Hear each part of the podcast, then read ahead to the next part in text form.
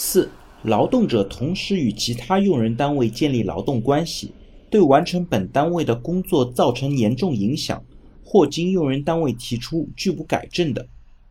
第四条其实是讲了用人单位兼职损害目前劳动关系的一些情况，它有两种可能。第一种呢，就是他的其他劳动关系对本单位的工作造成了比较严重的影响，比方说影响出勤时间或者其他的一些重大影响。另外一种呢，是经用人单位提出拒不改正的。那我们在现实当中需要判断什么样才算严重的影响，这个举证责任呢，其实是比较难的。